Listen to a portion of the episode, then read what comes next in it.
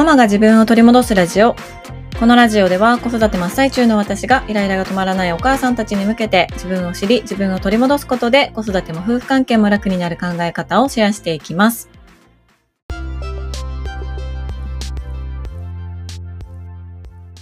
こんにちは、杉部です。いかがお過ごしでしょうか、えー、最初にお知らせをさせてください。えー、12月と1月期間限定でですね、杉部と個別ズームというのを募集しております。えー、少し前からあの募集がスタートしまして、もうすでに何名もの方にね、お申し込みいただいてるんですけれども、その中で、えー、お申し込みをしてくださった方も、まだの方もなんですが、まあ、メッセージとかコメントをいただく中でね、あ、ちょっとこれ、改めてお話ししないといけないかも、説明しないといけないかもということがあったので、ちょっとここでもあのご説明させていただこうと思います。何かというと、あの、何名かの方から、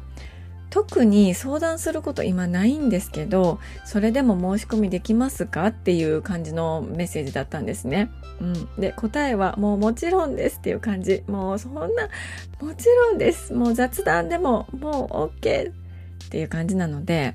あの、ぜひ、特に悩みはないんだけれども、ちょっと杉部と喋ったろかいなっていうね、方がいらっしゃったら、ぜひぜひお申し込みいただけたらなというふうに思います。うん、というのもね、この先、その個別の単発のズームっていうのは、募集する予定は本当になくって、うん、あの、この年末年始の期間なので、あの、初めてです。初めての試みですけれども、一般に募集、ね、できるかなというふうに思ったので、本当に今だけなので、ぜひぜひ、ちょっとちょっくら杉部と喋ったろかいなと思われる方は ぜひお申し込みいただけたら嬉しいなと思ってます。うん。で、そもそもね、一番最初にこの個別相談をあの、したいな、開催したいなと思ったのは、あの、そういう声をいただいたからなんですよね。あの、まあ、杉部さんに相談できる機会はありますかとか、あの、コミュニティ気になるんですけど、あの、どうやったら入れますかみたいなお声をいただくことが多かったので、うん。なので、あの、コミュニティの募集っていうのは、まだ、あの、12月にはできない今すぐにはできない状態ではあるんですけれども、うん、でもそういう声をねせっかく頂いているので私に何かできることがあればたいなと思いましたし必要としてくださっている方がいるのであれば、うん、時間を作りたいなというふうに思ったんですよね。であの、まあ、子育てだったり夫婦関係だったりに悩みがあるでも何に悩んでるのかわからないなとか何かモヤモヤするなでも何がそこの中に入ってるのかわからないなとかなんか気力が湧かないなとか、うん、やる気が出ないなみたいな、うん、方がいらっしゃったらあのなんていうのかな、まあ、その悩みをこう悩みの袋をちょっと開けてみてさその中にこれが入ってるなあれが入ってるなあじゃあこれはどうしたらいいのかなとか、うん、どういうふうに考えていったらいいのかなみたいなことをお話しできる機会にできればなというふうに思ってたんですよね。うん、でそこで、まあ、一旦その悩みを整理して、うん、乗り越えるのか進むのか避けていくのかっていうのを、まあ、ご自身にね選んでいただくことになりますけど選んでいただいてそこでそれをすることによって、まあ、着実に一歩ずつ前に進んでいけるっていうことがあると思っているので、うん、それがねできる時間にうん、したいなというふうに思ってたんですよ。うん、その気持ちは今でももちろんあるんですよね。そう。だけどあのちょっと予想以上にですね雑談希望の方があのいらっしゃいましてそれは本当に私もあの予想外のことだったので。そうなんですよね。やっぱりなんか自分の思ってることと自分の、まあ、セルフイメージみたいなものと外からこういうふうに思われているとかこういうことを求められてるみたいなものってあのギャップがありますよね。うん。自分で自分のことが一番わからないですからね。自分で自分のことが本当に一番見えないから、まあ、そうやってありがたいことにあの聞いていただいたりとか雑談でも OK ですか？とかっていうふうに聞いてあのいただくことができたからあそっか雑談をしたい方もいらっしゃるんだみたいな感じであの発見してね、うん、雑談ももちろん OK ですっていうあのお答えになります。はい。もうすでにお申し込みいただいている方の中にも一番話したいことはあのねあのあそこのおまんじゅう屋さんの話ですとか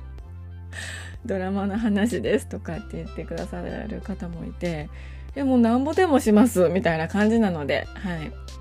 是非ねあのたくさんの方と一人でも多くの方とお話ができたらなというふうに思っております。はい。そしてもう日程が決まっている方はとっても楽しみにしておりますので、はい、あの、オンライン上ではありますけれどもお話できるのをね、楽しみにしております。はい。まあ、そんな、あのー、個別ズーム、杉部の個別ズーム、杉部の個別相談会みたいな名前だったんですけど、ちょっとね、あの、ネーミングも変えた方がいいかなと思って、一旦今、杉部と個別ズームというふうに呼んでいます。はい。ぜひぜひよろしくお願いいたします。えー、今日はですね、最初にお便りをご紹介しようかなと思います。はい。お便りも本当にさ、もう毎回言うけどたくさんいただいてて、もうどれから紹介しようかという感じなんですけれども、まず今回は一つご紹介したいと思います。えー、教育と子育ての違い、今聞かせていただきました。あこれはですね、いつのエピソードだっただろうか。546回目のエピソード、子育てに自信がなくなった時は、教育と子育ての違いというテーマについてお話をした回ですね。はい、聞いていただきましてありがとうございます。えー、もう目から鱗すぎます。私は教育しようとしすぎています。温かな臨機応変な対応大切ですよね。私も長男を赤ちゃんの時から早く寝かさないと賢い子にならない。かっこ多分何かで偏差値の高い子ほど早寝という記事を読んだ。と思い込み、できるだけ早く寝かそうと奮闘し、ずれるとイライラし、せっかくお出かけをして楽しかったのに、家に帰るなり、早くお風呂に入れない幼児の我が子に早く風呂に入れと叱り飛ばし、夫には出かけるとママが家で怒り出すから出かけたくなくなると言われ、そんな私は我が子に怒って、急がしていること、せかしていることに無自覚でした。夫に言われて初めて気づいたのです。その時の私に聞かせてあげたい。教育と子育ては違うんだよっていうのを今回のお話を涙出てきました過去の息子と夫に謝りたいこんなママでごめんねと今日から教育より子育てに重点を移そうと思います。ありがとうございました。乱文長文すみません。Spotify に感想長すぎて遅れず。でも感想と感謝をお伝えしたく、こちらに登録させていただきました。ということで、公式の LINE アカウントにね、メッセージをいただきました。本当に本当にありがとうございます。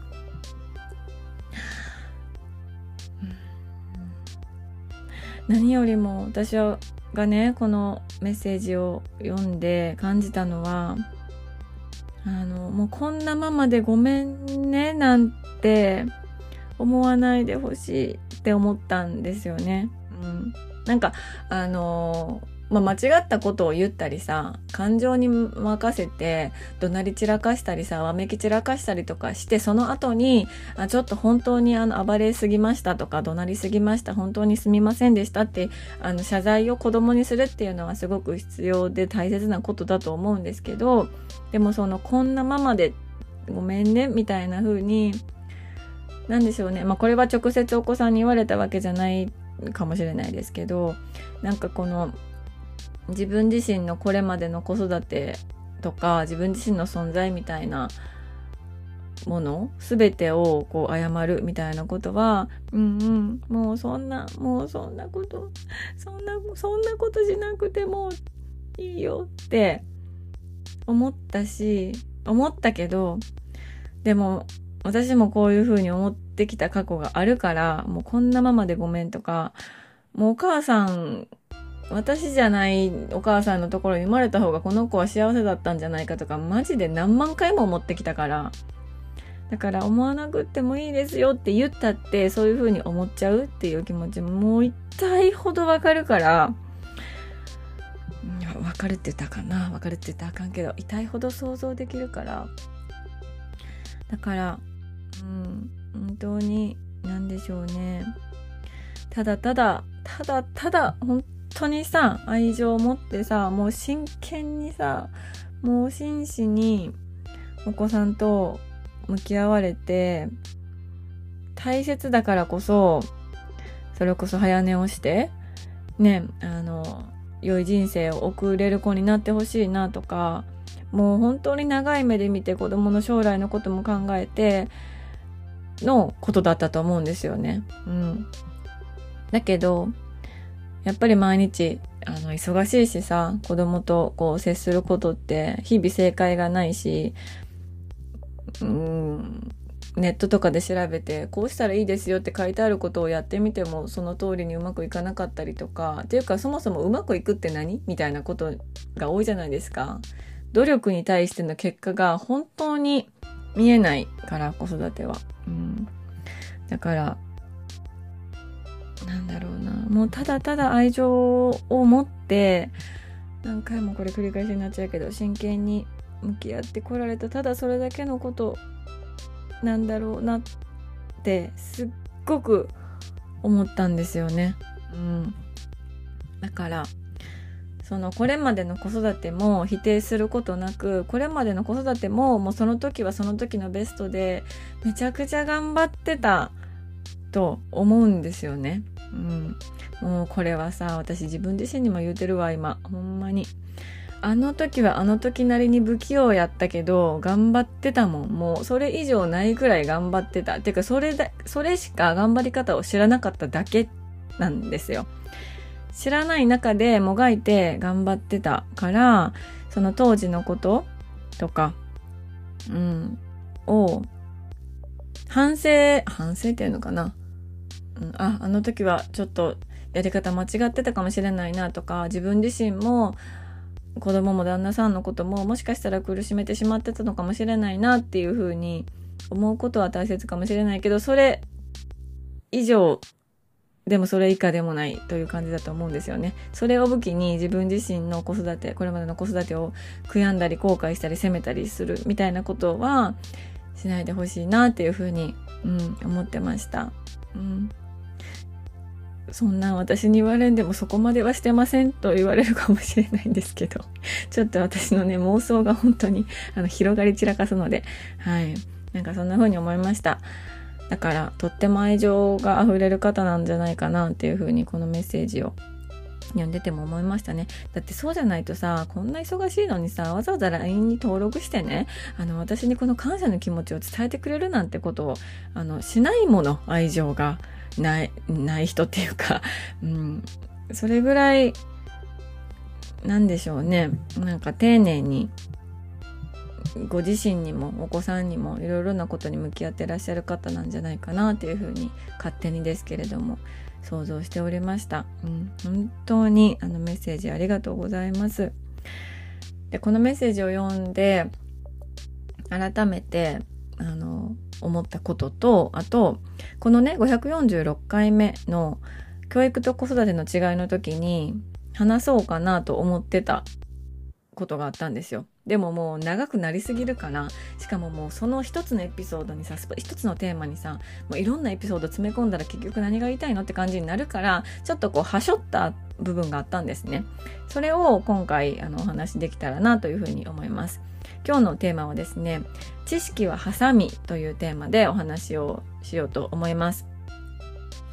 まあ、これ結論から言うと何が言いたいのかと言いますと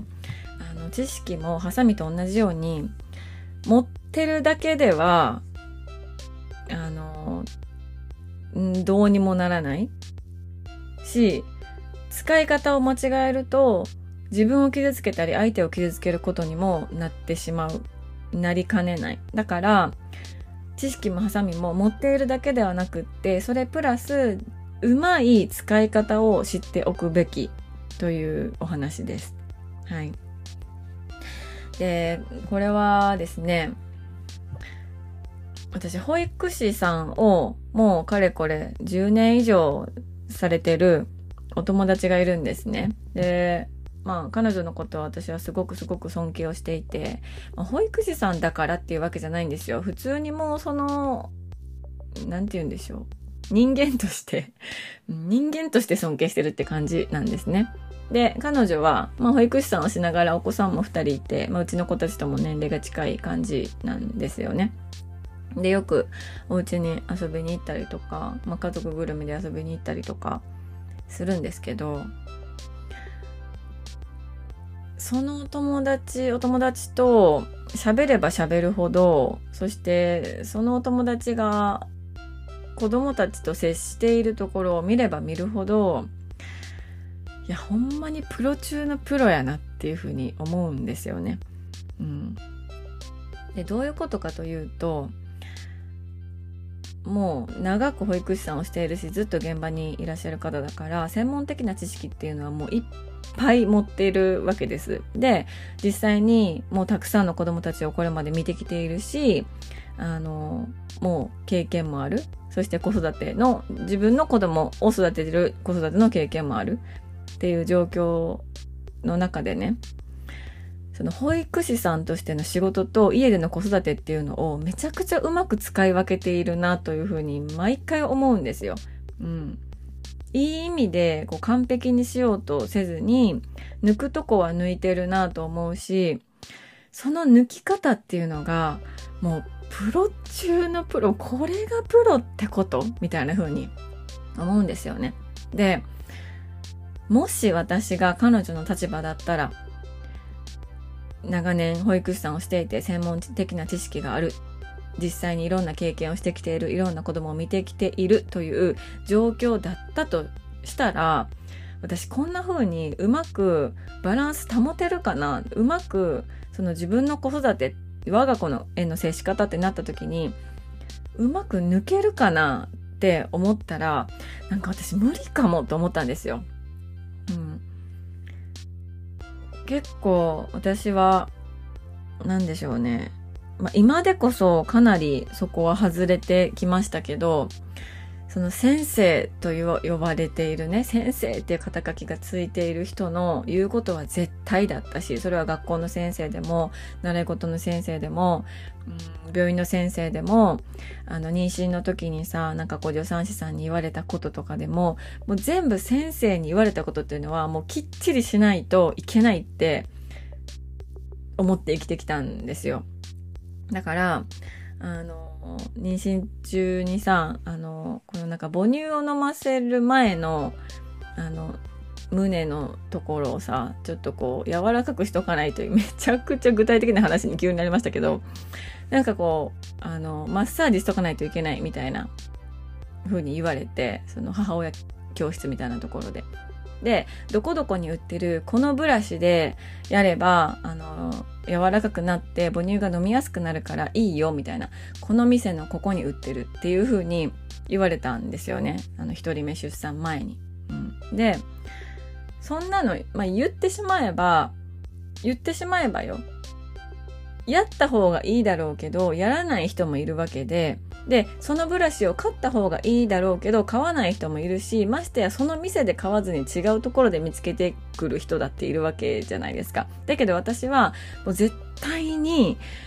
もうその店のそこって言われたからもう絶対そこ行かなあかんみたいな感じでそこに行って同じの買ってで言われた通りにしてだってもう言われたもんみたいな感じでさもうきっちりかっちりやってたんですよ。うん、だからそんな私なのでそういう知識、専門的な知識っていうのが一旦入ってしまったら、もう絶対それはやらないといけないっていう感覚になってたやろうなと思うんですよね。うん。だけど、彼女は本当にいい意味で、あの、知識を持っているのに、その使い方を知っているし、使わない時には使わないっていうことを潔くできているんですよね。うん、なんかこうなんだろうな。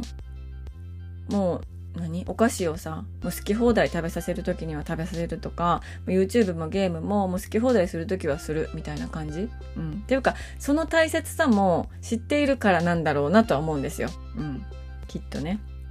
そう。だから私の印象としては自分自身とその自分が持っている知識との距離感を知ってるのかもしれないなというふうに思ったんですよね。まあこれはイコール自分を知ってるっていうことにもなるし子供を知ってるっていうことにもなるし知識を持っているっていうことにもなると思うんですけどうんだからなんかそれが本当にすごいなって思うんですよね毎回毎回会うたびに。うん、で一方で私はその保育士さんとしての経験もないしもちろんあの、まあ、何かの教師小学校の教師とか中学校の教師みたいなその先生と呼ばれるあの立場になったことはないんですよね。だけど、まあ、子育てでいろいろこういろんな壁にぶち当たってめちゃくちゃ勉強したんですよ。もう本当にあの 本当にねあの高校受験とか、まあ、大学受験はちょっと私ちょっとしたテストと面接で入っちゃったんですけど受験勉強より勉強したんちゃうかなっていうぐらいめちゃくちゃ勉強したんですよ。もうなんなら論文とかも読んじゃってさ。でもいろんなところの人の話聞きに行ってさいろんなセミナーを受け散らかしてさいろんな本読んでもうとにかくめちゃくちゃ勉強したんですよねその子育てのこととか発達のこととか。うん、でこう知識をたくさんこんもり持っている状態でよしこれでいけるみたいな風にあの子供たちと接していく。だけどその時の私はもう完全にハサミは持ってるんだけどそのハサミの使い方とかハサミとの自分ハサミと自分との距離感を分かっていなかったからその知識、まあ、ハサミに苦しめられてしまったんですよね。うん、で私はまあ出産が早かったっていうこともあるのかもしれないけど子供が生まれるまでは結構ね知識でいろんなことが乗り越えられてきていたし知識で救われることばっかりだったんですよね。うん、何かわからないな何かこうこれどうしたらいいかわからないなってなったらそれを知っている人に聞きに行くとかそれが書いてある本を読むとかそれについて調べてみるとか、うん、っていうのをすると、まあ、乗り越えられたり乗り越え方が分かったりだとかあの違う出口が見えたりっていうことがあの多かったしそんなことばっかりだったんですよね。だからその知識 A の信頼感っていうのはめちゃくちゃ強かったんですよ、うん、だからそれと同じように子供が生まれてからもそのあじゃあこの壁にぶち当たりましたっていうことは、まあ、発達だったら発達の壁にぶち当たりまたりました。じゃあこれについて知識をつければいいんだっていうふうに本を読みます。あでこういう方法があるのかって思ってそれをやってみます。でやってみたのに全然うまくいかないっていうことがもうもう本当に数えきれないぐらいあったんですよね。だから言ってしまえばその知識に苦しめられていたなと当時を振り返ると思うんです、うん、でもその時はまだまだこう漠然と知識に苦しめられていたっていう感覚だったけど今改めて当時のことを振り返ると知識に苦しめられていたというよりもそれをうまく使えない自分に苦しめられていたという感じなんですよね。うん、だからその知識を持ってしてそれをうまく使える自分になることっていうのがめちゃくちゃ大切だなと思うし結局それってどうしたらいいのかなって思うともう最終的に自分をうんまたこれ漠然とした、まあ、ざっくりした言葉になりますけど結局は自分を知るっていうところに行き着くなっていうふうに思うんですよ。なんか自分は今のまあ、子育てでぶち当たっている壁に対して何を求めていて何が足りなくてどこへ向かっていてっていうのを知っておくことその都度それを探っていくこと、うん、っていうのがその知識をうまく使える知識に苦しめられないためにはめちゃくちゃ大切なことだなと思うんですよね。うん、で私はあのまあ、例えばですけど一年中ワンオペもう本当に一年中もうもうサバ呼ばずに一年中もうずっとワンオペでパパの仕事がもう全然休みなくてワンオペで年子でで発達偏りありっていう感じでもう本当にで私もほぼほぼフルタイムの仕事がまあ週5とかであってもうフルフルですよね。もう完全にカオス状態ですよね。っていう状態のっていう状態の時の私にはうんその知識を教科書通りに使いこなすっていうことはとってもとっても難しいことでとってもとってもハードルが高いことだったんですよね。うん、だけど、その今の自分の状況と、今の自分のキャパと、その知識っていう距離感を全然分かっていなかったから、それをね、すごくこう、見誤や、見、見誤ってしまってたんですよ。で、教育、教育、もう子供たちのために子供たちのためにって思って、頑張って教科書通りに、ね、あの、どこどこの本に書いてあった通りに、みたいな風にするんだけど、そこの自分のキャパと知識の距離感っていうのを、こうちょっと、あの、ミスって計算してしまってるもんだから、だんだんだんだんそれで親子関係がこう悪くなってしまうみたいな、うん、こともすごくあったんですよね。うん、だからこれってさ本当に何も悪くないじゃない？そのもちろん知識も悪くないしさ知識を提供してくれている本だとか、うん、そういう専門の人だとか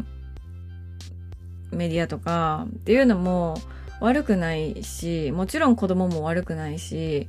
そしてもちろん親である私たちも悪くないのよ。本当に誰も悪くないんだけど、その、なんでしょうね。やっぱり本当にハサミと同じように、使うこちらが自分に合うハサミを選んで、そしてその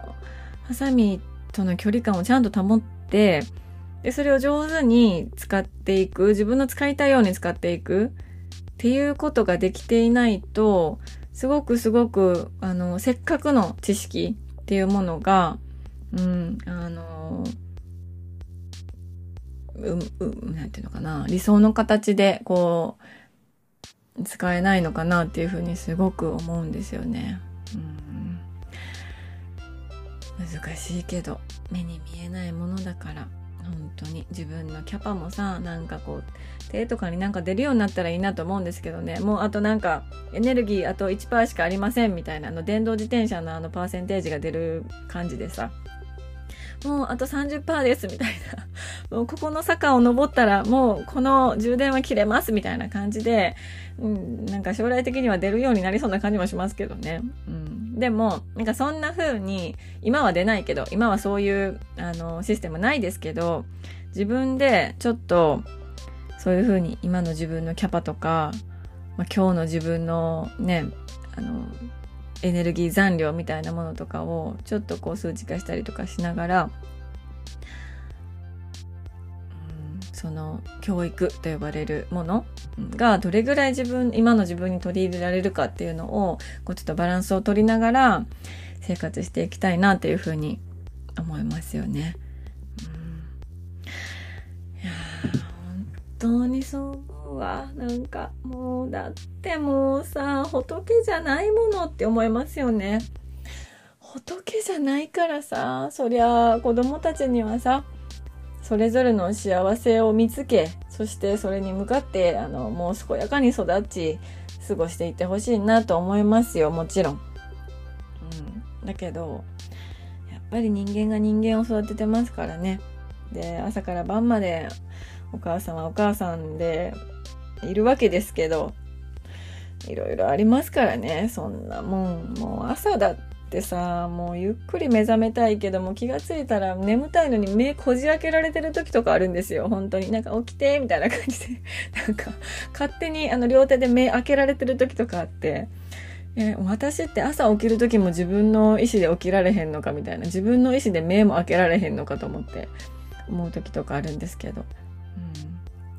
なんかそんなことをこのメッセージをいただいて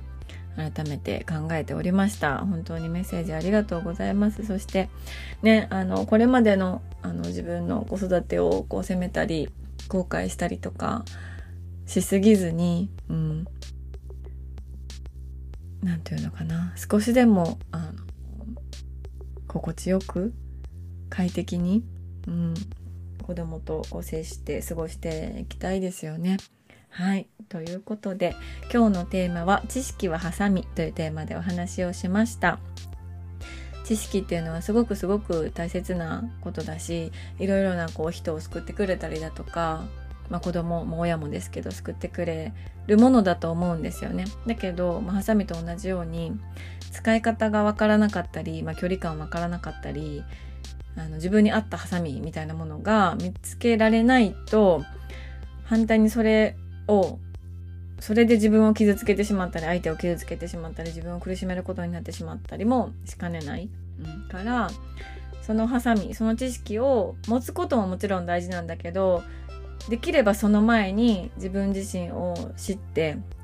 今自分は何が必要なのかなとか何が何を求めてるのかなとかどこへ向かっていきたいのかなそのためにはどのハサミが必要なのかなっていう考え方で知識を取り入れるっていうことをっていうことができれば、うん、いいのかなというようなお話でした。はい、最後まで聞いてくださいまして本当にありがとうございます。え冒頭にもお話ししました通り、12月1月限定で杉部の個別ズームというのを募集しております。で、あの、たくさんの方にね、お申し込みをもうすでにいただいているので、あの、定員は今はまだ決めてはいないんですけれども、ちょっとスケジュール調整の関係で、定員になり次第、あの、いっぱいになり次第、あのこの締め切りをね、早める可能性があるので、少しでも気になられる方はぜひぜひ、えー、お申し込みをね、早いうちによろしくお願いいたします。えー、概要欄にお申し込みフォーム貼ってありますので、そちらからぜひよろしくお願いいたします。はい、ということで、今日も素敵な一日になることを願っております。